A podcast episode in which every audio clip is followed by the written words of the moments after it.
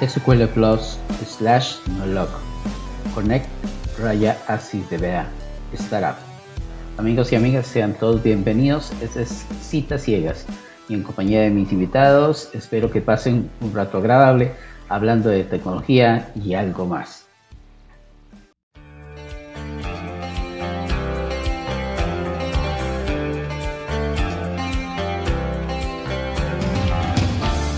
Palabras para decirlo. Y a veces siento que el pensamiento es un idioma de signos sin sentido.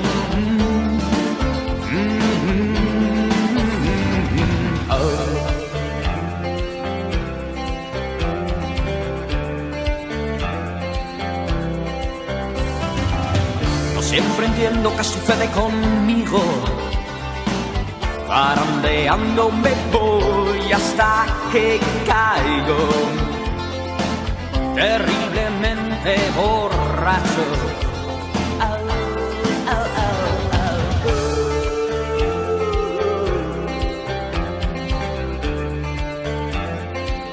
Tan solo déjame estar un momento solas.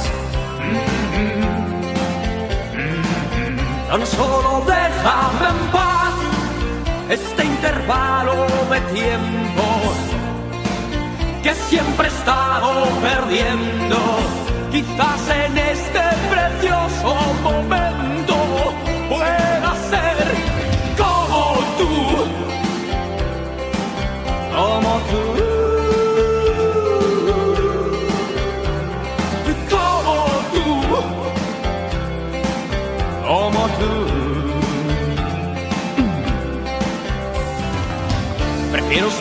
de tanto alcohol.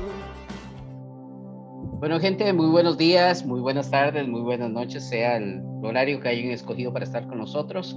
Un placer que estén nuevamente aquí en Citas Ciegas, ahora en nuestro programa número 41, después de lo que fue el evento de primavera y, y que nos alejó un poquito para descansar y tomar unas, unas pequeñas vacaciones y salir un poco de todo el estrés que, que lleva consigo lo que es la, el, el llevar a cabo un, un evento como que, que, realizamos durante el mes de noviembre, durante dos días.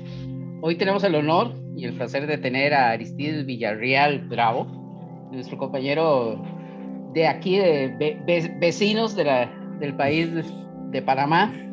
Eh, recientemente ha sido nombrado Java Champion y ese es el motivo por el cual lo traemos acá al programa y Aristides, muchas gracias por haber aceptado la invitación a formar parte de Citas Ciegas.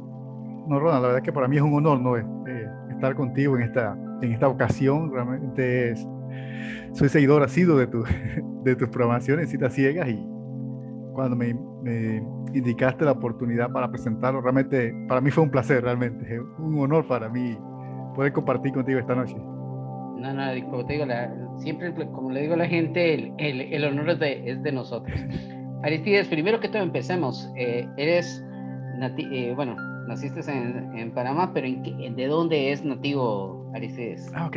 Sí, mira, yo soy de una provincia de Panamá, eh, se llama Los Santos. Estamos prácticamente a 256 más o menos kilómetros aproximadamente de la ciudad capital. Así que estamos un poco lejos, pero es una área bastante interesante, lo digo yo, porque es muy dedicada al turismo. Estamos cerca de la costa, hay muchas playas, eh, encuentras mucha naturaleza en todos los lugares. También es un área muy orientada a la agricultura, a la ganadería, a la pesca. Entonces, al estar un poco alejado de la capital, nos permite también poder disfrutar de esto, ¿no? de, un ambiente lleno de naturaleza, de, de tranquilidad eh, en muchas ocasiones no nos encontramos con la dificultad de los tanques que hay en la capital. Si tú viajas a la capital, a veces es muy difícil moverse. El congestionamiento es muy alto, demasiado tráfico y para ir de un lugar a otro muy cercano te puede tomar ¿qué? 45 minutos, una hora. Acá no, acá al contrario, tú para desplazarte de una provincia a la otra, ¿eh? Eh, te toma que 10 minutos máximo. Entonces un, una ventaja enorme en ese sentido. Eh, por lo menos en mi caso, yo de, del trabajo, si me fuese caminando estaría como a 7 minutos. O sea, muy cerca. Entonces tenemos la ventaja de que todo está cerca, es un ambiente mucho más tranquilo y la verdad que a mí me gusta, ¿no? Acá estar en, en Los Santos. Y como, decía, como te comentaba, es un lugar muy turístico eh, muchas personas viajan acá, generalmente acá llaman el interior del país, es lo que dicen los, los capitalinos, ¿no? Pero muchísimas personas viajan para épocas de Navidad, de Año Nuevo, de, de Semana Santa, de carnavales que son muy tradicionales acá. Entonces tú ves una afluencia enorme de personas de la capital viajando hacia el interior para disfrutar de esa época, disfrutar de la playa, de, de tantas cosas, ¿no? De, que tú puedes aprovechar. Por lo menos eh, mi familia, de, por parte de mi mamá, es de un lugar llamado Pedací, muy famoso por la parte turística y por es un lugar para que los extranjeros han adquirido muchas muchas viviendas. Hay varios hoteles y la mayoría de, del lugar ya prácticamente pertenece a extranjeros que ha, han comprado sus casas y han estado viviendo acá. Entonces son lugares muy muy cercanos y también muy turísticos, como te decía. Mm, la verdad es que me agrada mucho la parte de poder vivir acá por eso, esa, esa parte, ¿no? la tranquilidad. Claro, a veces vamos a la capital y todo esto, pero realmente estar acá te da muchísimas ventajas. La ventaja de, al tener mucha tranquilidad y poder desplazarte de un lugar a otro con mayor facilidad, te permite hacer cosas mucho más con mayor facilidad que si estuvieras en un tanque en la capital. Entonces son puntos que para mí son muy importantes. Sí, que sí. Muy importante. La zona de Los Santos, la provincia de Los Santos está en el Pacífico panameño, ¿verdad? Sí, está en el Pacífico, estamos cerca de la playa. Imagínate que eh, menos de cuatro minutos ya estás en la playa, donde soy nativo, que se llama Santana Los Santos. Y ahora mismo en la Villa Santos, pero de Santa, de mi casa, de mi papá, a la playa, en cuatro minutos ya estás allí en la playa. Todo está muy, muy cerca. O sea que nosotros, inclusive cuando éramos niños, eh, nos íbamos en bicicleta para la playa. Y precisamente eso te iba a contar, eh, Aristides, eh, la, la, época, como dicen la gente, bueno, muchas canciones de antaño decían, en, en el mar la vida es mucho más sabrosa. ¿Qué, cómo, ¿Cómo fueron esos primeros años de infancia de Aristides? ¿Qué, ¿A qué se, sí. qué, qué se acuerda Aristides que hacía cuando era, que te digo, un niño de primaria? ¿Cómo compartía con sus amigos? ¿Qué, qué tortas te jalaste, como decimos en algunos países de, de Centroamérica? Que esos que te, que te ganaron una regañada fuerte de tus padres por, por haber, eh, eh, como nos contaba Javier, eh, cuando estaba hablando con, con, con Javier de España, que, que, a veces cuando uno es niño no, no mide las, las consecuencias a veces de los actos y, Sí, de verdad mete las patas como debería de meterlas. En tu caso, ¿qué, qué recuerdas Claro, de claro. esa época? Sí, mira, nosotros, eh, por lo menos como te comentaba, la familia de mi mamá es de Pedací y la familia de mi papá es de Villa Car cerca de Los Santos. Y nosotros cuando era épocas como vacaciones de medio año, Navidad, Año Nuevo, Semana Santa, Carnavales, nos íbamos hacia Pedací. Viajamos con mi hermano y lo que más me encantaba era, por ejemplo, en época, en época de Semana Santa, eh, mi tía acostumbraba a mudarse para la playa. Era una tradición. O sea, te digo, nos mudábamos por 15, 20 días para la playa, no regresamos más a lo que se llama acá el pueblo en Pedací, sino que allá dormíamos, comíamos, todo lo hacíamos allá. Entonces, eh, me gustaba mucho porque eran, por ejemplo, eran las 12 de la noche y, y mis primos, mis, mis, mis amigos, mis amigas, todo el mundo se iba a bañar a esa hora a la playa. Entonces, para, también mucha gente era como, oye, es muy tarde, pero para nosotros nos encantaba esa parte, ¿no? Nos encantaba también la parte de hacer fogata, el amanecer allá en la playa. Y siempre recuerdo que en una ocasión hay un lugar muy famoso acá que se llama Punta Mala. De ese lugar, eh, antiguamente el gobierno de Estados Unidos eh, tenía un, un faro, era por la posición que él tiene. Generalmente de ahí puedes ver los barcos que van a cruzar hacia el canal, muy a la distancia, pero era, es estratégico, militarmente es un punto estratégico. Y en ese tiempo, bueno, ya estaba en ruinas. Nosotros nos íbamos caminando, eh, como 45 minutos. Estábamos todos pequeños, ya te digo. Creo que mi primo era el mayor, podía tener como 12 años y había que cruzar un lugar que es como especie un estero, una desembocadura del, del mar hacia un río. Y nosotros nos fuimos en la mañana para allá, eh, sin decirle a nadie que íbamos. y cuando veníamos de regreso, eh, la marea había crecido. Y estaba todo el mundo allí. ¿Qué hacemos ahora? ¿Esperamos que amanezca para poder cruzar? ¿O, o nos tiramos a nadar? Entonces creo que más por ignorancia que por cualquier otra cosa, hey, nos lanzamos a nadar. Y, y sin medir el peligro, que te digo, sin medir el peligro, y bueno, gracias a Dios cruzamos todos, éramos como 10 y pudimos cruzar, pero ese sí fue un buen regaño después de esa, después de esa acción. Así que la cuestión que tengo siempre, la, que cuando nos reunimos con mis primos nos acordamos de, de ese evento. Y la verdad que si tú nos dices ahora, ¿lo harías en este momento? Claro que no. Claro que no, era muy peligroso, pero, pero en ese momento, tú sabes, ¿no?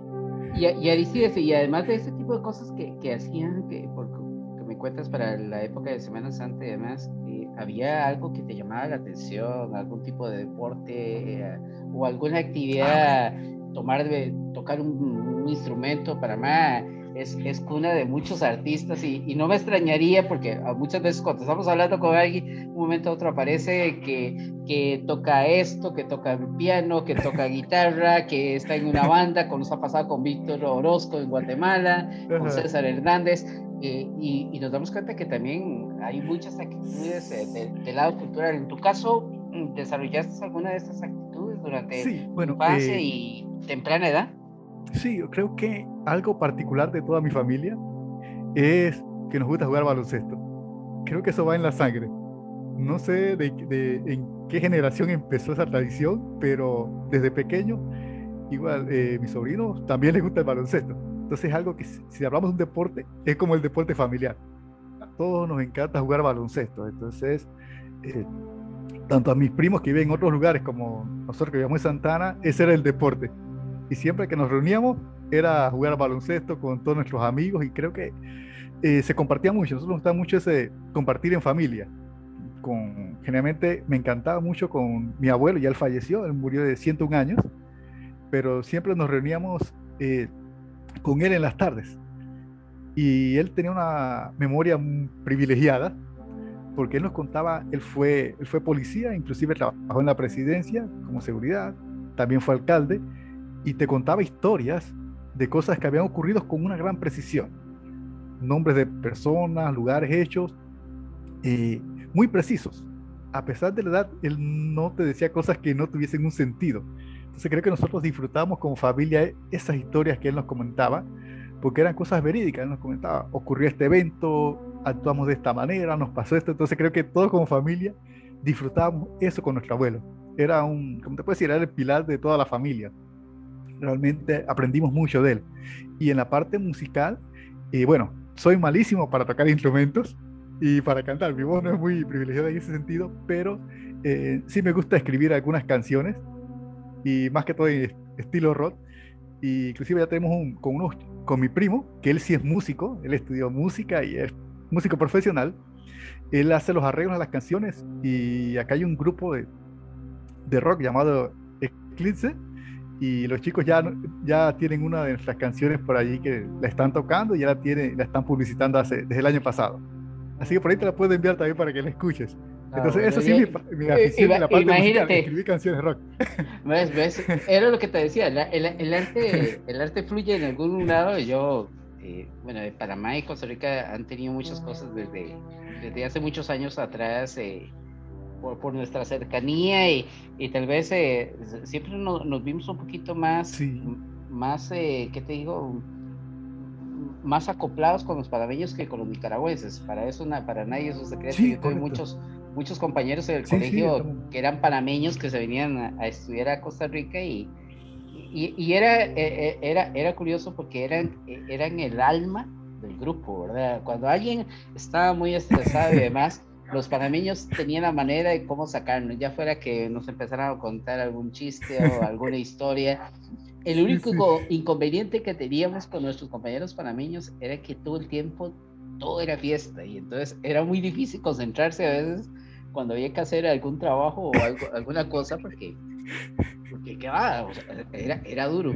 Y eh, algo que, que, era muy típico, eh, te estoy, yo tengo 53 años, Aristides, y entonces mi época de colegio fue en la década de los 80, mi, mediados, yo terminé, salí el 86 de la secundaria. Ah, ok. Casi todos los equipos de baloncesto de los colegios en Costa Rica tenían salvadoreños y panameños. Entonces, lo fuerte del baloncesto de Sí, sí. colegial eran era esos dos. Entonces, el, el colegio que tenía más salvadoreños y más panameños generalmente era el que estaba en las finales de, de- del baloncesto nacional porque eran los que eran más Pero- altura, más fortaleza y Claro, mucho más claro. técnica y control, ¿verdad? Eh, en tu caso, Claro. eh, Aristides, bueno, te gustó Sí. el baloncesto y demás. la parte de la tecnología, ¿cuándo se dio? ¿En qué momento te empezaste a involucrar con la tecnología y, y, cómo surgió? ¿Surgió de manera espontánea o hubo alguien de tu familia que de alguna manera incidió para que para que tú te fueras involucrando con el mundo de la tecnología. ¿Cómo, cómo fue eso, Aristides? Sí, mira, acá fue algo interesante. Eh, la época que nosotros estudiamos, eh, prácticamente nos tocó una situación un poco difícil. Era una época de los gobiernos militares y eso causó un gran impacto en los aspectos de, eh, de la, en la economía, en los aspectos económicos. Eh, no era tan fácil la parte de, de conseguir trabajo, la parte de oportunidades. Había muchas limitaciones en ese momento vivíamos una época bien difícil. Creo que ustedes fueron conocedores de esta situación que vivimos por muchos años en Panamá. Y bueno, nos tocó empezar en esa época, ¿no? Nos tocó vivir esa época. Fue una época difícil, pero también creo que nos enseñó mucho, ¿no? Nos enseñó mucho como, como país, como pueblo, a, a cómo con pocos recursos tratar de, de ir superando. Entonces, eh, creo que mi papá siempre tenía la idea clara de que, y nos decía mi mamá, la única herencia que nosotros podemos darle a ustedes es la educación no tenemos dinero, no tenemos recursos, no, no hay una herencia y a como estaba la situación política en ese momento era muy difícil. Eh, cuando nosotros empezamos a estudiar, yo siempre recuerdo que en el colegio, la, la primaria, nos habían dado la oportunidad de una beca por, por las notas. Y cuando mi mamá fue a llevar los documentos, y siempre recuerdo que el director en ese momento se dañó todos los papeles porque eh, mis papás y mi mamá no, no estaban alineados con la cúpula en ese momento de, militar, ¿no? No compartíamos esos, esos principios, esas, creencias de ellos y, y, eso todavía como complicó un poco más la situación. Y luego empezamos a estudiar en un colegio técnico llamado Instituto Profesional Técnico de Azuero, era muy cerca de, de, la, de mi casa en Santana, pero al mismo tiempo era difícil llegar. No había un colegio para nosotros que podíamos tomar. Entonces, eh, viajamos en bicicleta, cierta distancia, así que era complicado a veces, ¿no? Cuando había mucha lluvia, era hasta llegar a un punto central donde podías, tomar un bus para, para asistir al colegio. Entonces, con esa visión que, que uno teníamos en ese momento era de, de, querer estudiar, de querer progresar, pero no teníamos contacto con la tecnología, ni siquiera los recursos y luego empecé a estudiar electrónica en, el, Instituto Profesional Técnico de Azuero. Eh, estudié un título que se llamaba Perito en Electrónica. Y ahí cursando ese título. Luego eh, tuve la oportunidad de hacer una práctica profesional que era para graduarte en una institución que se llamaba Intel, no la empresa de telecomunicaciones, sino el, era la empresa en Panamá que se dedicaba a la telefonía. Ahora, ahora es tienen un porcentaje de una empresa, de empresas privadas con públicas, pero en ese tiempo se llamaba Intela. Y luego nos dieron la oportunidad para hacer la práctica allí. Y había una opción de un seminario que se iba a estar dictando en, la ciudad capital. Y mi compañero de estudios y yo que hicimos la práctica allí, eh, conversamos con el director nacional, que fue un evento. Nosotros nos dedicamos en ese momento a, a buscar señales de radio para colocar teléfonos públicos en lugares muy apartados. Era muy interesante. Nosotros, imagínate, estamos apenas terminando nuestro sexto año y nos tocó involucrarnos en un proyecto de ese tipo que tenía un impacto muy grande a las comunidades. Habían comunidades muy apartadas y estas comunidades no tenían forma de comunicarse. Y llevar una línea telefónica en ese tiempo hacia allá era muy costoso. Todavía no, estaba, no había llegado la telefonía celular a Panamá. Y nosotros como estudiantes participamos con los ingenieros que estaban en ese proyecto y pasamos semanas en eso buscando señales de radio y ahí fue donde tuve mi contacto un poquito más interesante con el aspecto de tecnología. Empezamos involucrarnos con un proyecto que tenía un impacto social muy alto y luego, y al finalizar ese proyecto vino el jefe nacional y nos reunimos con él y él nos dijo que había la oportunidad de un seminario en Panamá, eh, un seminario especializado, que si queremos participar, pero teníamos que tener un requisito, teníamos que estar, tener un título universitario, estar trabajando y nosotros apenas éramos solo estudiantes de secundaria. No, no cumplíamos los requisitos, eh, ni la edad siquiera para aspirar a ese curso, ni tenemos título universitario, ni trabajamos todavía con, con ellos. Pero nosotros dijimos que teníamos la intención de prepararnos, de estudiar, y que sí nos interesaba ese curso. Y él dice, bueno, si ustedes me traen un documento que están estudiando, que van a empezar en la universidad, y yo pueda ayudarlos. Y así, efectivamente, yo cuando fui a la universidad a matricularme en el área de electrónica, ni siquiera pensaba en nada de sistemas computacionales. En mi vida jamás había tocado un computador. Cuando llego, eh, voy a matricularme, en ese año, por casualidades de la vida o por un evento que al pasar el año empecé a entender, la carrera no, no tenía la cantidad de estudiantes suficiente y no se abría la electrónica. Y me quedé pensando y conversé con uno de mis hermanos y de repente, yo, bueno, entre las alternativas que están, hay una carrera que se llama eh, Desarrollo de Sistemas, Programación y Análisis de Sistemas Computacionales. Un título bastante largo, creo que hemos pensado, pero eh, tampoco entendíamos para qué era ni qué ibas a aprender allí. No tenía la más remota idea. No había tocado un computador en mi vida, ni jamás había lenguaje de programación, nada de esto, no tenía un fundamento como tal. Me gustaba un poco más la electrónica, pero para diseñar circuitos, diseñar piezas, no para reparar. Y bueno, me quedé pensando, y bueno, tal vez en algún momento pueda aprender algo que me sea de utilidad y que me pueda permitir eh, tomar el seminario. Mi idea principal era tomar el seminario, especializarme, pero necesitaba requisito universitario. Eh, bien, pasaron algunos eventos y por casualidades de la vida, eh, los papeles jamás llegaron a la capital. Lo que tenían que enviarse desde el sitio donde nosotros trabajamos, eh, no sé si fue que se traspapelaron o pasó algún inconveniente que cuando ellos llamaron, eh, siempre recuerdo, fue un viernes que había que presentarse el lunes, pero mis documentos nunca habían llegado a la capital. Entonces nunca supimos cuál fue el error, que, lo que ocurrió en el momento y perdimos la oportunidad del curso tanto el caso de mi compañero de secundaria como yo, y ya no pudimos tomar ese curso y así empecé a, estudiar sistemas por eventos no planificados. Y en mi primera ocasión fue, fue un poco gracioso cuando empecé. Creo que en esa época cuando tú ibas a, a la máquina no sabías qué hacer prácticamente, no, veías un teclado, veías un monitor, pero ¿qué hago aquí? ¿Para qué lo, qué, lo utilizo? Entonces era como, te sentías como un poco intimidado al inicio porque pensabas, algunos compañeros decían, eh, si tocas algo puede que se dañe. Entonces tú estabas con esa mentalidad inicial, un temor de que vaya, ¿qué voy a hacer con, con esto? Pero después entendí con el pasar del tiempo que eso se iba a convertir en mi pasión, en que todos esos eventos desafortunados que de una u otra manera me hubiesen llevado a ese lugar, era lo que cambiaría mi vida, cambiarían prácticamente los objetivos iniciales que yo tenía, que no estaban muy claros, pero me enseñarían que era lo que me iba a traer la mayor cantidad de satisfacciones en el aspecto profesional. Y empecé a dejar atrás un poco la electrónica, bastante atrás, eh, para serte sincero, y empecé a entender que había un camino diferente. Había cosas que podía hacer sin tantas limitaciones. Cuando empecé a ver los lenguajes de programación, empecé a entender las cosas, me dio la oportunidad de desarrollar cosas que de otra manera tal vez nunca lo hubiese hecho. Y, hacía, y había cosas interesantes. Por ejemplo, en mi primer año eh, no dabas programación puramente. Y a mí me parecía súper interesante. Te daban algunas materias de análisis otras que te empezaban a, a enseñar algoritmos. Y al principio tú lo veas como, ¿cómo hago esto? ¿Para qué sirve esto?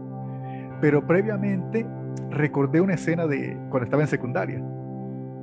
Eh, como te comentaba, era un poco difícil la situación en secundaria, pero cierto día un compañero eh, llevó un juego, un juego eran, era como un tablero y jugaban dos jugadores y utilizaban tres fichas y tenías que hacer desplazamientos hasta lograr una alineación vertical, horizontal o en diagonal. Y recuerdo que los, mis compañeros empezaban a apostar para ver quién ganaba y apostaban dinero. A veces teníamos ocho horas seguidas de una sola asignatura en laboratorios.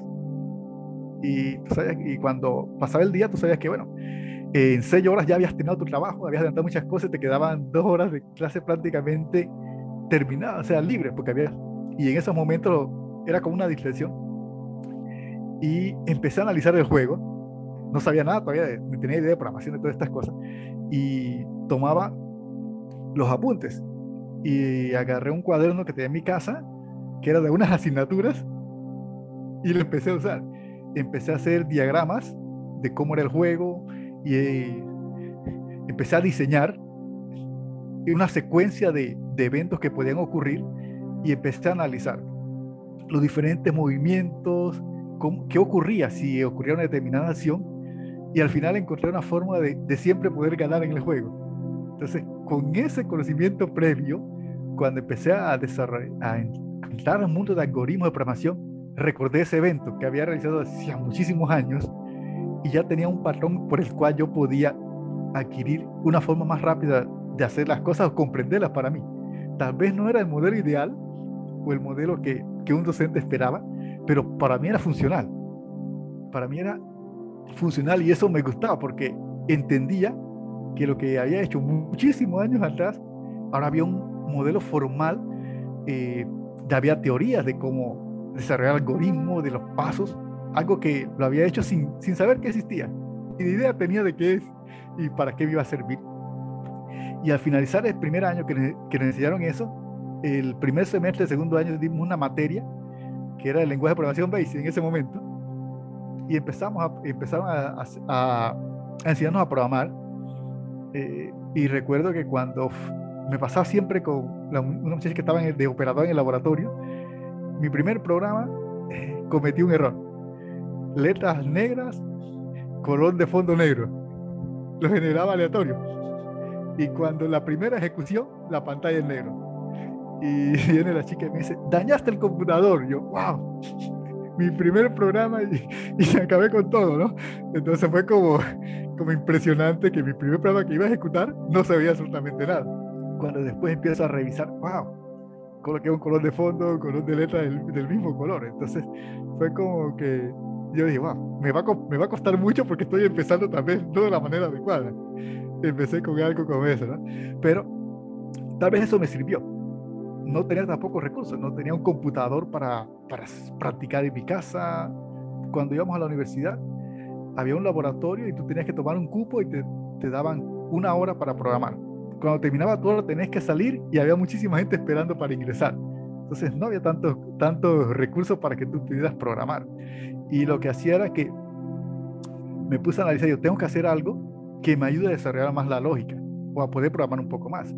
Y cerca de mi casa había una tienda donde vendían, pero habían personas que empezaban todas las tardes a jugar dominó. Y yo siempre que iba a comprar algo, eh, los escuchaba cuando decían, eh, tú tienes tal ficha, tú tienes tal ficha, y yo me quedaba preguntando, ¿cómo ellos hacen para poder predecir eso? O como para poder saber qué fichas tiene otra persona. Y bueno, me quedé pensando, ¿y qué tal ese era mi primera, mi primer semestre que de programación. ¿Qué tal si puedo hacer un programa que simule la realidad de, de, ellos cuando están jugando? Cuando, que se comporte como si fuera un humano. Algo muy rudimentario en ese momento. Te estoy indicando que no tenía mucha experiencia en programación. Y lo que hacía era que me iba todas las tardes después que salía de la universidad y me iba me ponía a verlos cómo ellos jugaban. Después de ciertos meses, como dos meses, empecé a jugar con ellos para entender cómo funcionaban. Y de allí fue mi primer programa que, que hice sin una guía, eh, desarrollar un programa para eso, que jugaba dominó y simulaba eh, un computador contra las personas y tratar de, escoger la mejor jugada, pero no tenía dónde escribirlo. Así es que empezaba a adquirir hojas blancas, ocho y medio por 11, y el programa hacía tantas cosas que siempre recuerdo que eh, la cantidad de páginas que utilicé eran 125 páginas. Entonces, para que no se me perdieran una de la otra, no tenía ni dónde programar ni esto, lo que hacía que era las pegaba una con la otra. Así que si tú lo, lo doblabas se veía bastante grueso, pero si lo soltabas era un poco intenso, de 125 páginas, y eso me ayudó mucho, ¿no? Entonces, mi primer encuentro con la tecnología fueron esos. Fueron un poco diferentes a la electricidad. No tenía los recursos, pero eh, tenía las ganas de aprender, ¿no? Y trataba de hacerlo con lo que tenía parece que, que siempre, entonces, a, pesar de que la electrónica era lo que primero que ibas a estudiar, encontraste realmente una, una pasión en, en la parte de la, del desarrollo a nivel de software. Eh, ¿Y qué fue en, ese proceso, eh, tarde o temprano, eh, porque, porque sabemos, como, lo, como lo indicamos al principio, recién ha, sido nombrado Java Champion, ¿recibiste Java en la universidad o es algo que, que se da posterior de, cuando te gradúas de, de la misma? Ah, okay. esa, esa fue otra parte interesante. Eh, yo estaba estudiando en la universidad y en ese momento Java no se, no se dictaba como curso regular en la universidad. Y con dos compañeros de la universidad eh, decidimos crear un sistema operativo. Algo un poco fuerte para nuestros conocimientos, pero siempre queríamos eh, hacer algo diferente. Y empezamos a diseñar lo que queríamos que fuera nuestro sistema operativo perfecto queríamos que fuera diferente de lo existente y empezamos a, a programar. En ese momento eh, ya había terminado el técnico de mi carrera, eran tres años el técnico, luego venía la licenciatura y en la universidad me dieron la oportunidad para empezar a trabajar allí, en la misma universidad donde había estudiado, la Universidad Tecnológica de Panamá, la sede de Azuero, y yo empecé a trabajar allí y bueno, ya con eso empecé, eh, adquirí mi primer computador. Y como estamos inmersos en nuestro sistema operativo, terminamos las clases y nos reuníamos nosotros tres y empezamos a trabajar, a amar el kernel, amamos el diseño y en menos de dos, dos meses de tener mi computadora, eh, dañé el disco duro. Con las pruebas que usábamos, usábamos manejo punteros, y dañé el disco duro y por el proyecto que queríamos hacer sistema operativo. Luego, eh, con un poco de esfuerzo, adquirió otro disco duro y la situación fue similar. Las pruebas que hacíamos y, de repente eh, paso un día por la biblioteca y veo un libro que se llama Cómo programar en Java de Deitel y. Yo, wow, lo veo.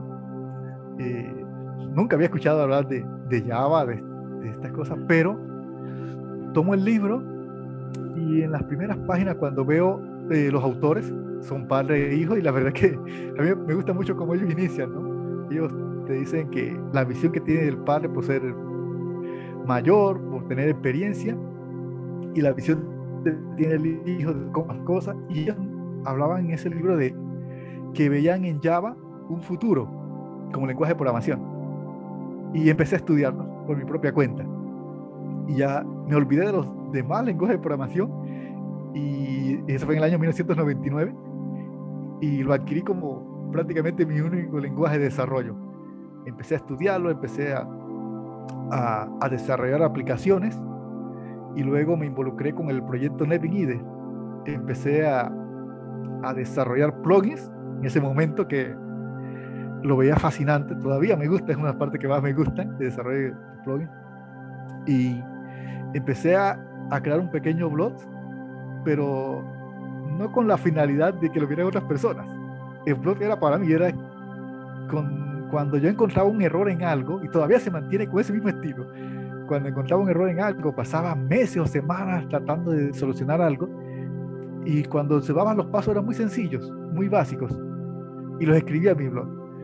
Si ocurre esto, solo tienes que hacer este paso, este paso y este paso. Mi blog es muy corto, sepan, el contenido no es tan intenso, pero es por algo así si siempre, y todavía la mantengo a pesar de los años, con ese estilo. Si necesito algo, voy ahí y lo encuentro muy rápidamente. Entonces, ese fue mis, mis primeros encuentros con Java. Empecé a desarrollar plugin, empecé a escribir mi blog y creo que eso se hizo una costumbre. No lo hago tan frecuente últimamente, pero sí estoy escribiendo en, en algunos libros de, para ayudar a las demás personas que puedan ver que, cómo se hacen las cosas en Java, cómo se solucionan y siempre con un estilo muy sencillo y soluciones cortas. Es lo que he tratado de hacer siempre. Así digo, no tengo que estar buscando en muchos papeles cuando necesito una solución. Voy a mi blog y, y me ha pasado que a veces estoy buscando algo y la referencia que encuentro en Google es hacia mi blog. Wow, en algún momento lo escribí. De, de, hecho, aquí hay un detalle porque, bueno, te empiezas a, a desarrollar, me dices, a finales de, de 1999 te, empieza a, apasionar la parte de Java, terminas en el 2006 la universidad y, y, pasa un evento importante hace casi 14 años. No sé si te acordarás, pero para el 13 y 14 de diciembre del 2007, ¿qué fue lo que pasó, Aristides? Ah, Ok, eso fue algo interesante, mira, esa experiencia creo que nos marcó mucho. Eh, eh, empezamos a trabajar con Nevin Ide y luego eh, cierto día me escribe un gran amigo, Thomas Slota, él, vive en Praga, en República Checa, y trabaja como parte del proyecto NetBeans.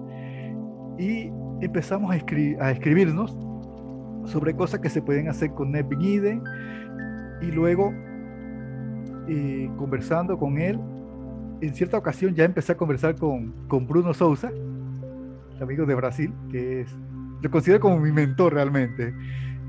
Y empezamos a conversar y luego viene el evento de lo que es lo, el Nebin Tintin.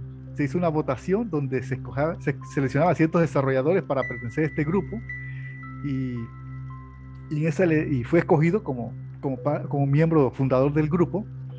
Y luego conversaba con Bruno Souza y él siempre, como decía, mi mentor en hacia dónde debemos ir, cómo debemos trabajar como comunidad. Y decidimos hacer un evento en Panamá. Un evento en Panamá en el año 2007 para traer especialistas de Java. No era con fines económicos, no buscamos tener un beneficio económico del evento, ganar dinero, sino que queríamos que las personas en Panamá conocieran un poco más sobre las tecnologías pudieran ver y escuchar a personas y especialistas que pudieran compartir su conocimiento de una manera abierta, que pudiesen conversar con ellos y tener una visión hacia dónde podíamos ir como, como país, era nuestra visión. Y nos involucramos en, en hacer un evento, un congreso de tipo internacional acá en Panamá y lo queríamos hacer en la provincia cercana a Los Santos, que es Herrera, en Chile, porque tenía un poco más de actividad económica y había unos mejores locales en ese momento para hacer el evento. Y cuando nos eh, abocamos a esta actividad, el primer inconveniente fue los recursos económicos.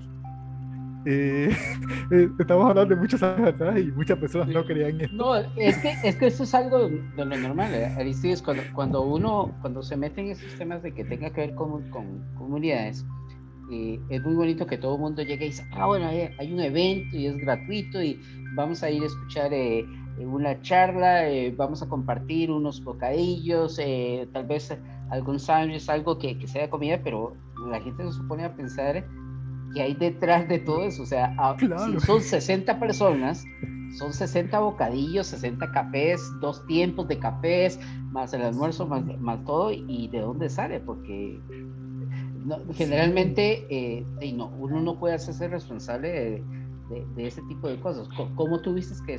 ¿Cómo lograste esquivar ese, ese contratiempo? Sí, mira, nosotros logramos tener una audiencia de 125 personas y que para nosotros fue muchísimo porque era en ese año y que se interesaran y especialmente en Java era algo que para nosotros nos fascinó mucho porque era, era generalmente la gente no escuchaba mucho hablar de Java, no utilizaba Java y hicimos varias gestiones con varias empresas y, y el resultado era siempre un no. no podemos aportarlo, pero en cierta ocasión viajamos a la ciudad capital y nos reunimos en el área de Ciudad del Saber y había una persona de una empresa que siempre nunca menciona nuestro nombre y él usaba una tecnología contraria a Java y él me dice yo sé lo que tratan de hacer eh, señor es peruano pero no, tengo que me reservo el nombre de la empresa de tecnología por, por confianza en lo que él nos pidió ¿no? Pero me dice, yo sé, lo, yo, yo sé lo que ustedes tratan de hacer y yo creo, aunque sea mi competencia, voy a apoyar. Y fue el primer cheque que nosotros recibimos para el evento. Y para mí fue, fue muy valioso porque una persona que, si tú observas, alguien puede decir, no, pero si es la competencia, las herramientas que utilizo, la tecnología, ¿por qué voy a apoyarlos? Pero al contrario, él nos dio todo su apoyo. Y con eso ya nosotros pudimos empezar a hacer afiches, empezar a hacer promoción. Y luego teníamos un problema. Eh, queríamos, queríamos que vinieran Fabiola Ríos en ese momento. Queríamos que viniera Janice Campbell, en ese momento era la coordinadora global de traducción de Netflix. Y también teníamos que viniera Brian Samboden, de Estados Unidos, eh, muy reconocido en, en, el ambiente de desarrollo. Augusto Sergio, que trabaja en General Electric eh, tuve la oportunidad de traer a, Rodrigo Anduesa desde Chile y un amigo Gerardo Núñez y, queríamos de todos esos, esos expositores habíamos conseguido muchos fondos y realmente pasaron meses de dolor de cabeza y la verdad es que Suma Crucito nos apoyó muchísimo. Janice Campbell consiguió patrocinio para que pudiese viajar, que pudiese viajar Rodrigo Anduesa y teníamos el inconveniente de traer a Fabiola y a desde República Checa. Era costosísimo y no era un evento comercial. O sea que para ese momento Suma Microsystem, pagar todo el viaje a ellos, los viáticos y todo el tiempo que iban a estar acá, eh, sin un beneficio económico era difícil sustentar. Porque realmente era un, era un evento de tipo académico, podríamos decir de cierta manera. Pero gracias a Bruno Sousa hizo las gestiones y inclusive viajó a República Checa y consiguió el permiso para que eh, nos pudiera apoyar, no solo con el personal que venía de Estados Unidos, sino con el personal que venía de República Checa. Entonces contamos con un apoyo económico enorme de Zoom en ese momento para cubrir los gastos de, de las personas que eh, venían. Y los otros expositores, eh, por lo menos en el caso de Brian, le comenté, bueno, Brian, tenemos esta situación económica, no podemos cubrir todos los costos. Y dice, no, no te preocupes, con que me den un par de, de comida panameña es suficiente para mí. Entonces, sentimos el apoyo de los expositores. O sea, para nosotros, en cierta manera, fue difícil porque queríamos tener todos los recursos para poder atenderlos de la mejor manera, pero ellos nos cobraron muchísimo. Tanto Zoom Microsystem como los, los expositores y logramos hacer un evento que para nosotros fue muy satisfactorio. Marcó un precedente y todavía muchas personas lo recuerdan, no solo, fuera, eh, no solo en Panamá, si fuera de Panamá, eh, con el caso tuyo, Ronald, eh, está muy, siempre recuerdan ese evento y, y, ahí conocimos muchísimas personas, muy buenos amigos que todavía lo, los conservamos hasta este momento, personas que creyeron un evento de ese tipo sin, sin recursos, un evento que marcaría cosas diferentes en un área que prácticamente no, no es de desarrollo de software, no es de tecnología de programación, pero contamos con muchísimas, y viajaron muchas personas de todas las provincias y de la capital. Y bueno, gracias a Dios tuvimos 125 asistentes allí en dos días y logramos con la universidad que nos prestaran los laboratorios. Y nos prestaron los laboratorios la Universidad Tecnológica de Azuero. Y ahí los talleres los hacíamos acá y el evento eh, lo hicimos en, un hotel de, de, la localidad de Chile que no.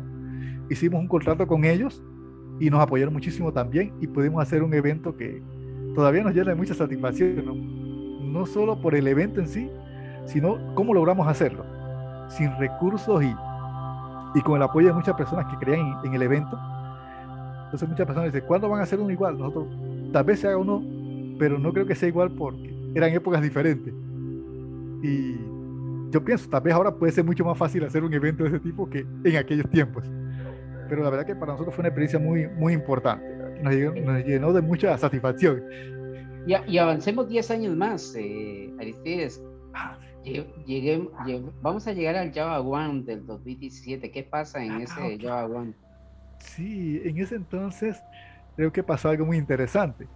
Eh, uno de nuestros vecinos, digo nuestros vecinos, eh, Alexis de Colombia nos, nos invita a formar parte de un, de un grupo que, y la idea realmente fue de él, que quería promocionar Java a nivel de español, quería hacer cosas para la comunidad hispana y invita a César, también estuvo, estuvo José Díaz allí en ese grupo, están todavía, Víctor Orozco, eh, muchísimas personas eh, que ya muchos de ellos los, los, conocíamos anteriormente, ya sea por trabajo en las comunidades, con Jorge Vargas, que llevaba muchísimos años de, de estar comunicándome con él a través de los proyectos que hacíamos en NetBeans, eh, Jorge cuando empezamos a, trabajar con traducciones en NetBeans, él se encargaba de la parte de México. Había muchísimas personas y Jorge prácticamente se encargaba de todo esto, igual que Diego Silva de Perú. Entonces ya conocíamos muchísimo y a mí me gustó muchísimo la idea que tenía Alessi, que Alessi había planteado. O sea, tratar de dar un poco más de formalismo, unir los esfuerzos y poder hacer una mayor fortaleza en la comunidad hispana y empezamos a hacer una serie de actividades con la comunidad J español, eh, eventos, conferencias, hacer aportes y luego tuvimos la oportunidad con, con, el Grupo de México de hacer un evento, una semana de videoconferencias. Fue una experiencia muy sumamente interesante. Cada uno de nosotros eh, nos, mm, teníamos la oportunidad en un día de dar unas conferencias sobre, sobre temas y, y luego eh, fuimos nominados como You Virtual para el Java One 2017 en la categoría de para Youth Choice Awards en la categoría You Virtual y la verdad que fue la mayor sorpresa cuando nos dijeron que habíamos ganado en ese evento, ¿no? Y realmente para mí fue muy satisfactorio y, y muy agradecido, ¿no? La oportunidad de Alexis y de mis compañeros de, de poder compartir con ellos esa, esa experiencia que la verdad nunca había pensado que hubiese podido tener la oportunidad de poder participar y estar nominado a un premio tan prestigioso, ¿no? Realmente, y, y la verdad que me llena muchísima satisfacción, ¿no? Y muy agradecido con, con mis compañeros, que es algo que yo también me gusta mucho la comunidad Java. No solo el lenguaje, sino las personas. La interacción, la comunicación, la amistad, los lazos de compañerismo que se crean, que para mí es lo más importante. Más allá del lenguaje, creo que esa familiaridad que, que se ha alcanzado en la comunidad, y siempre hablo con todo el mundo, puede que haya otras comunidades de software, pero para mí lo que más me gusta de es la comunidad, es las personas. O sea, cómo nosotros nos podemos comunicarnos, si tú necesitas algo, cualquiera te puede apoyar, si tú descubres algo, tú lo muestras, mira, aquí está esto, esto puede ser útil. Entonces creo que esa parte que se ha creado es una de las cosas que a mí más me llenan de, de satisfacción, poder compartir con muchísimas personas. Eh, por ejemplo, conoce gente de muchísimas personas del mundo. Uno de mis mejores amigos es Rabo de Burkina Faso y comunicamos casi todos los días y, y, no hay unas restricciones, no hay, no importa el lenguaje, no importa la distancia, sino que creas una hermandad entre todos. Y creo que es uno de los aspectos más importantes que tiene la comunidad Java. Más allá del lenguaje, más allá de la tecnología, creo que es la gente que está detrás de todo esto es la que hace de, de esto algo interesante y algo que vale la pena y estar allí, compartir y, eso. Y, y, después de esto, de haber pasado los 2017, eh, ¿pensabas que después de dos años tan difíciles, de dos años de pandemia y demás, eh, ¿cómo te cayó esta noticia de hace una par de semanas atrás, cuando te cuando te incorporas ahora al mundo del, del Java Champion, ya, ya no estás, ya no eres eh, aquel aquel chavalo que viene saliendo de la universidad y que estaba jugando con Java a finales del, 99, sino ya ahora eh, tomas eh, un papel mucho más protagónico dentro de las comunidades, una responsabilidad mucho mayor, porque ya no, no es lo mismo cuando, cuando vos llegas y estás a cargo de una comunidad, porque hay que hacer mención que en el 2007 eh, eras el presidente del Java, Java User Group de Panamá. De Panamá. Hoy eres un embajador a, nivel de todas las comunidades como Java Champion. ¿Cómo tomas esta, noticia? ¿Te, te, te tomó eh, de, sin, sin, ningún tipo de previsión previa o, o, ya esperabas o, creías que, que, era posible que ya era el momento para, para formar parte de, de esta élite tan exclusiva que hay? Sí, bueno, realmente creo que cuando uno empieza a hacer en Java, uno siempre tiene el sueño de de algún día ser un Java Champion, pero eh, compartía y mucho con Jorge Vargas, con Víctor, con José, con Alexis, que son Java Champion, que con Rabo, que eh, tenemos comunicación muy, muy cercana a ellos. Y siempre admiraba mucho algo en ellos que siempre me ha marcado, es la sencillez y la humildad con que ellos se mantienen a pesar de ser Java Champion. Y para mí era algo como pensar, no, si algún día llegué a ser Java Champion y eh, pienso seguir el ejemplo de ellos. Para mí, la verdad que te lo, te lo, comento muy sinceramente, ¿no? Para mí la forma de César, de cómo ellos se mantienen, la, la parte de, de comunicarse, de hacer las cosas, me parecía muy sumamente interesante y lo que ellos representan, ¿no? A, a, adicional a todos los demás Java Champion que hay, eh, te lo digo porque son los que más tengo eh, cercanía. Y también con Otavio, que habíamos hecho algunas cosas y luego, en ese tiempo, no me enfoqué en ser Java Champion, soy sincero, no, no, hice cosas para ser Java Champion, sino que me mantuve haciendo cosas que a mí me gustaban hacer. Eh, tuve la oportunidad de hacer algunas revisiones del libro para algunas editoriales y te comento este camino para luego de responderte lo de Java Champion y luego empecé a desarrollar algunos frameworks para algunas soluciones para base de datos SQL y estos frameworks lo usaba en, en mis proyectos personales y quería que, yo quiero que un framework haga esto, quiero que haga esto, y qué mejor manera que lo haga si yo lo puedo construir y lo voy adaptando a mis necesidades. Entonces fui haciéndolo y, y después que lo iba terminando lo iba compartiendo. Y decía algunos, mira, puedes usar esto, puedes probarlo. ¿Y qué ocurrió? Que eh, después de haber terminado el framework y estas cosas, eh, me surge la idea de crear un libro y converso con un gran amigo de Colombia, Giovanni Mendoza, creo que está en el programa, y, y había conversado mucho con Octavio sobre la especificación de Jakarta no SQL, y él estaba trabajando. Y le preguntó, oye, Octavio, eh, ¿tú crees que puedo escribir en el libro sobre esta especificación? Sé que todavía está en proceso de desarrollo y todo eso.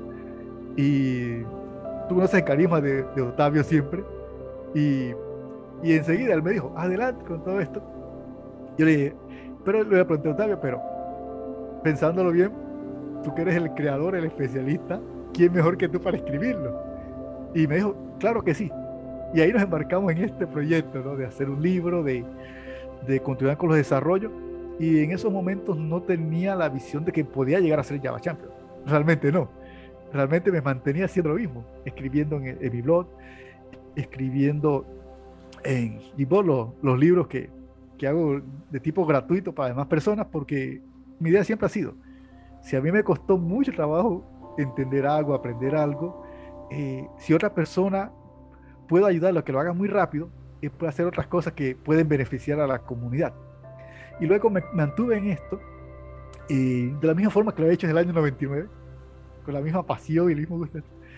Y cuando llegó la noticia, inicialmente la, de la nominación, la verdad que para mí fue como algo impensable, ¿no? Algo impensable que realmente hay personas de mucho nivel, los Java Champion, personas que uno admira muchísimo por todas sus contribuciones que han hecho a las comunidades por tantos años. Y para mí la verdad que fue un gran honor realmente, un, un honor eh, poder ser parte de este grupo tan privilegiado realmente. Es algo que, y como tú dices, es un compromiso que hay que mantener de seguir trabajando y seguir aportando y desarrollando cosas más interesantes. Pero mi visión creo que siempre se mantiene la misma, poder disfrutar de Java al máximo, no verlo como un trabajo, como algo. Creo que el día que yo empiece a verlo ya como un trabajo directo o como algo eh, forzado, creo que ese día ya no podría seguir en Java porque pierde la esencia. Entonces, para mí la esencia es para mí la esencia es poder construir cosas, poder hacer cosas, poder compartir con los demás, poder participar en los eventos, en las conferencias, poder aprender cada día. Entonces creo que cuando dejemos de aprender, ya no tenemos que hacer más nada en una comunidad. Entonces creo que para mí el aprendizaje diario es lo más importante. Hay muchísimas personas a las que nosotros aprendemos. Muchísimas personas, muchísimas personas con una capacidad increíble y que admiramos mucho y que nos enseñan muchísimas cosas. Entonces siento que para mí ser Java Champion es un nuevo reto, tanto a nivel de comunidades, a nivel de, de desarrollo, a nivel de cosas que podemos crear y ahora en este momento estoy colaborando con un proyecto muy interesante, una herramienta para generación de código que a mí la verdad me parece fascinante. Ya incluso hace pocos días la presentamos en un evento que hizo nuestro amigo José Díaz.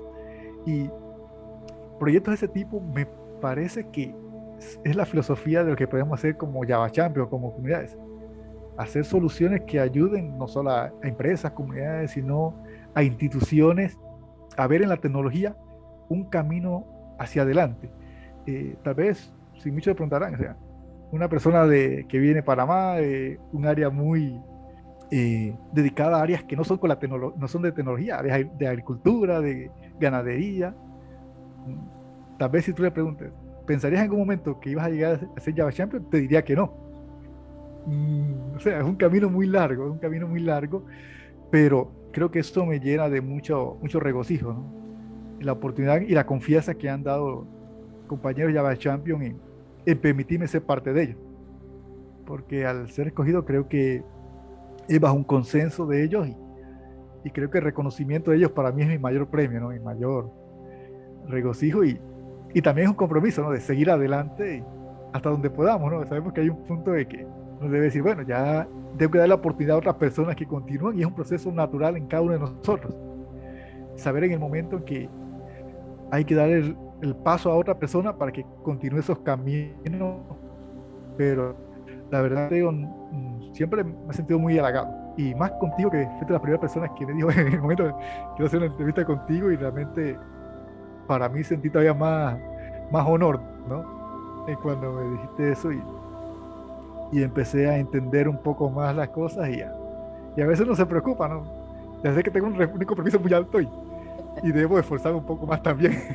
viene, viene, con sus compromisos también, ¿no? Pero, pero, pero no es algo, al, a final de cuentas, eh, como, como bien lo dices, es un compromiso muy alto, pero eh, ya tienes mucha experiencia. Estamos hablando de que tienes más de 14 años de estar involucrado en, con temas de comunidades y, y eso es algo que no, no se quita fácilmente. O sea, eh, yo, yo, creo que ya el camino está, está marcado. Ahora a disfrutar de, de, ese reconocimiento y, y, a tomar las ventajas, porque también tiene sus ventajas. Es como les digo a, toda, a todo el mundo, eh, sí es cierto, eh, las comunidades se llevan mucho trabajo, hay que hacer mucho esfuerzo.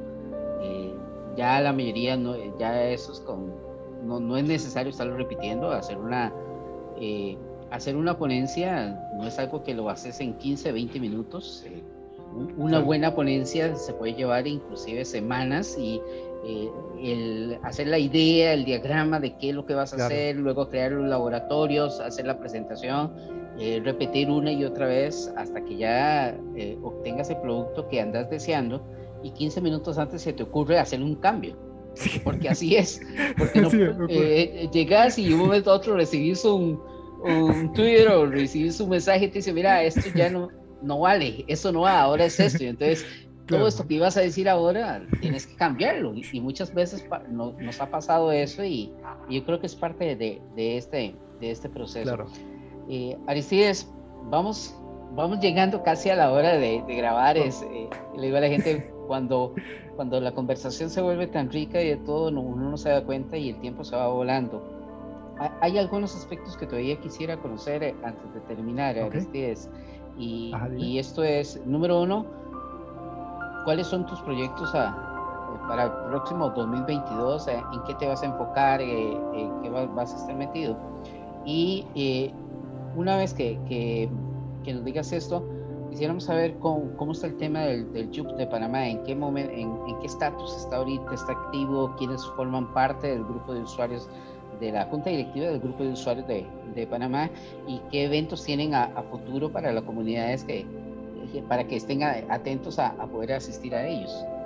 Sí, correcto. Mira, entre los proyectos que estamos trabajando, eh, en este momento estoy eh, colaborando con, con Diego Silva, que te comentaba en la herramienta, que es una herramienta sumamente interesante para la generación de código. Y eh, estoy a cargo de la generación de código para el framework que desarrollé, JMODB, y para la implementación de Jakarta NoSQL con él, aparte de la generación de interfaces gráficas con, con el framework. En este momento te puedo comentar que aparte de otros proyectos que tenemos eh, con desarrollo con un amigo que tenemos una empresa, eh, a nivel de comunidad es mi proyecto prioritario en este momento, aparte de avanzar más en el framework, pero eh, el proyecto se me parece sumamente importante y revolucionario, porque podemos agilizar mucho el desarrollo de aplicaciones y me interesa mucho la parte de base de datos no SQL. Realmente me fascina la tecnología, los aspectos y estoy en análisis de una implementación propia.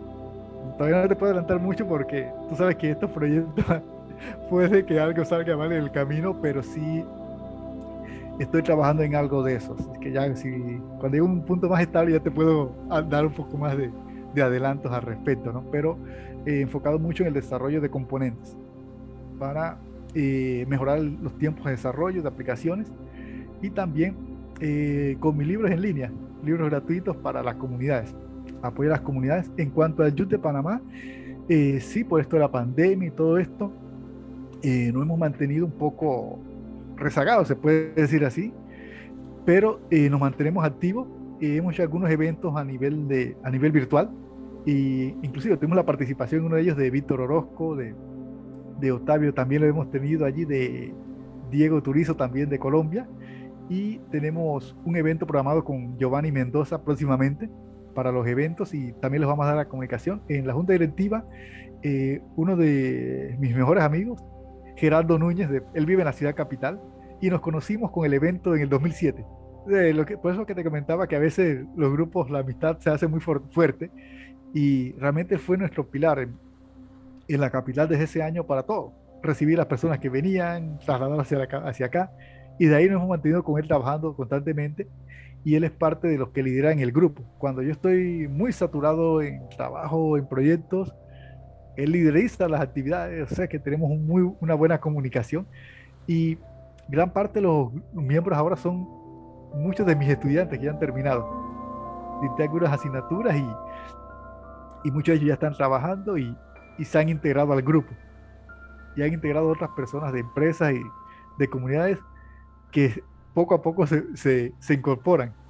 Y te sorprendes cuando algunos de tus estudiantes se interesa y te llama y yo quiero participar del grupo, yo quiero aportar esto, yo quiero eh, desarrollar esto, quiero a una conferencia y tú entiendes que algo ha pasado en ellos que te llena de satisfacción. Y como yo les decía, ya uno sabe que hay alguien que puede seguir haciendo las cosas y un relevo generacional es importante. Si nosotros nos quedamos en que nosotros hacemos las cosas y, y, no hay más nadie que las pueda hacer, creo que no hemos hecho nada. Entonces yo siempre que me levanto cada día yo pienso, no he hecho nada, debo hacer algo importante en el día de hoy. Y creo que cuando los escucho a ellos, a, a mis estudiantes, inclusive te, te comento el caso de ellos porque muchos son miembros del grupo, eh, ya había dejado las clases casualmente por los proyectos que estoy haciendo. Y hace como tres años me llamaron para dictaba una clase de Java en la universidad y cuando los chicos llegaban, eh, que empezabas a hablar de Java y todo esto era su primera ocasión, y siempre les decía, para programar en Java hay que tomar Coca-Cola y comer pizza, y damos clases los martes y los jueves, y todos los jueves aparecían con Coca-Cola y con pizzas el aula de clases. Y entonces para mí era muy interesante, ¿no? Porque decía, profe, lo estamos haciendo y, y al final nosotros terminamos la clase 9 y 55 de la noche eran las diez y media y los chicos allí discutiendo temas de tecnología, temas de Java. Y cada clase que, que yo tenía con ese grupo, que fue el último que di, para mí era muy importante, porque veía que a ellos les, les gustaba, les apasionaba, y al principio les costó, como a todo el mundo, pero al final todos ellos son muy buenos profesionales, eh, les gusta muchísimo Java, se han ido por muchos francos. Algunos están en Spring, otros en Java E, Jakarta E. Es un mundo de, de, opciones que tú tienes que escoger, pero se mantienen y están trabajando en, en muy buenas empresas en este momento. Y, y, yo siempre que ellos me llaman, o, y a veces hay uno por ahí que me manda las fotos del tablero cuando les, les daba clases, porque tenía costumbre de ir dibujándoles, pero sin un patrón fijo para que ellos estuvieran siempre atentos. Y a veces me lo envían por allí, profe, ¿se acuerda de esto? Y, y creo que eso es una gran satisfacción para uno saber que, que de alguna u otra manera pudiste influir en alguien y, y que está siguiendo un propio camino y están a, añadiendo muchas personas en ese camino y, y, para mí creo que es uno de los mayores agradecimientos, aparte de ser Java Champion, que eh, son cosas, pequeños detalles que, que, en el momento se vuelven cosas importantes para uno. Bueno, eh, Aristides, entonces, ahora sí, para ir terminando, las, las últimas dos que ya se ha escuchado el programa, entonces sabes que eso no puede faltar. Eh, a ver, ¿cuál es esa frase innombrable que podemos hacer nombrable el día de hoy? Que dice Aristides cuando mete la pata, cuando se equivoca, cuando borrascas, cuando tenías ya listo algo y de un momento a otro lo echaste por completo a la, a la basura. ¿Cuál es esa frase innombrable que dice Aristides para, para, para poder eh, desahogarse un poco? Pero, eh, te comento que generalmente y me pasa algo cuando, cuando hago algo, con eso, ¿no? Casi siempre la expresión es como, wow, ¿qué hice? Y mi cabeza empieza a procesar muchas cosas. no digo tantas frases, siempre, siempre wow, ¿qué hice? Y ya, y empieza, ¿Qué hice? ¿Por qué cometí eso? ¿Por qué fallé? Entonces es un proceso mental mayor que, que, que expresivo, ¿no? Entonces casi siempre hago decir, wow, pero mentalmente estoy eh, reprendiéndome a mí mismo. ¿Cómo cometiste eso? ¿Cómo fallaste? ¿Cómo te equivocaste? Entonces, sí, cuando me equivoco de esa manera, eh, casi siempre demoro mucho tiempo en poder pasar de ese proceso, sentirme más tranquilo por eso, ¿no? Porque yo si era tan fácil como, pero mentalmente, ¿no? casi nunca lo, no lo expreso mucho, pero sí, mentalmente empiezo a, a regañarme a mí mismo. ¿Cómo fallaste en eso? Si era tan fácil o cómo vas a cometer ese error. No, y, es que todo, todo, mundo, todo mundo tiene una forma peculiar. Yo, yo, soy uno que yo le he dicho a la gente, yo no, o sea, de, de, tanto tiempo, tal vez ya uno no se mide mucho con respecto a ciertas cosas, pero el clásico la cagué o mierda eh, es, lo más, lo más común eh, y uno muchas veces eh, lo hace con, con, con, una manera jocosa ahí. Y muchas veces la gente que, se, muere de risa, ¿verdad? Porque dice, la cagué, o, bueno, cualquier otro tipo de frase que, cada quien tiene, pero cada quien lo personaliza. Aristides, claro otro punto y ya para, para finalizar.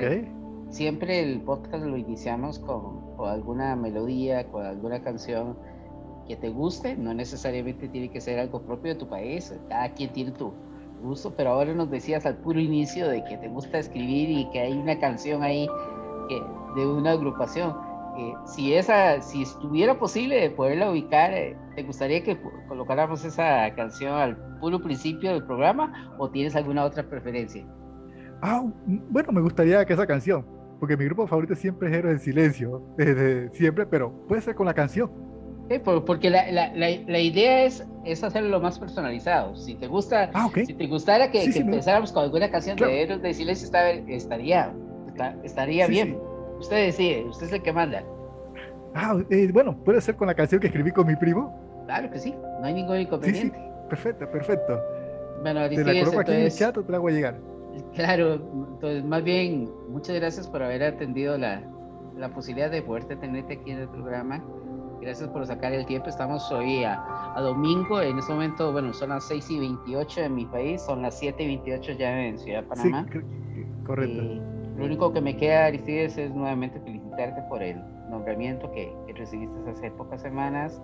Eh, darte, enviarte un fuerte abrazo hasta allá, hasta Ciudad Panamá y, y simple y sencillamente eh, esperemos que, sigamos compartiendo aquí en, en, este espacio que, que, nos brinda las comunidades. Eh, creo que este último año hemos logrado un poquito reunir más a la comunidad Java y a la comunidad Oracle, que es con la que yo estoy más, más ligado. Y, y, la verdad es que tenemos muchos amigos en común, entonces es muy probable que si volvemos a la normalidad en algún momento nos podamos eh, topar en, en algún evento el próximo año, si, si volvemos otra vez a, a tener eventos presenciales. Claro que sí. Y si es así, bienvenido sea el, sea el momento y, y será un placer poderte saludar en persona. Claro, realmente para mí también, también tengo muchísimos amigos de la USR, inclusive la sede del Pacífico, que han venido a Panamá y muchos de ellos también tenemos gran comunicación de hace tiempo con, como decimos acá, somos hermanos, ¿no? vecinos y hermanos, y, realmente muy agradecido contigo por esta oportunidad, Ronald, de, poder platicar contigo esta noche y esperemos poder encontrarnos prontamente. Por hoy, nuestro tiempo de procesamiento ha finalizado. Este Ciega, el podcast oficial de Oracle de BACR.blogspot.com. Nos hablamos en el próximo ciclo de CPU. Down. 嗯。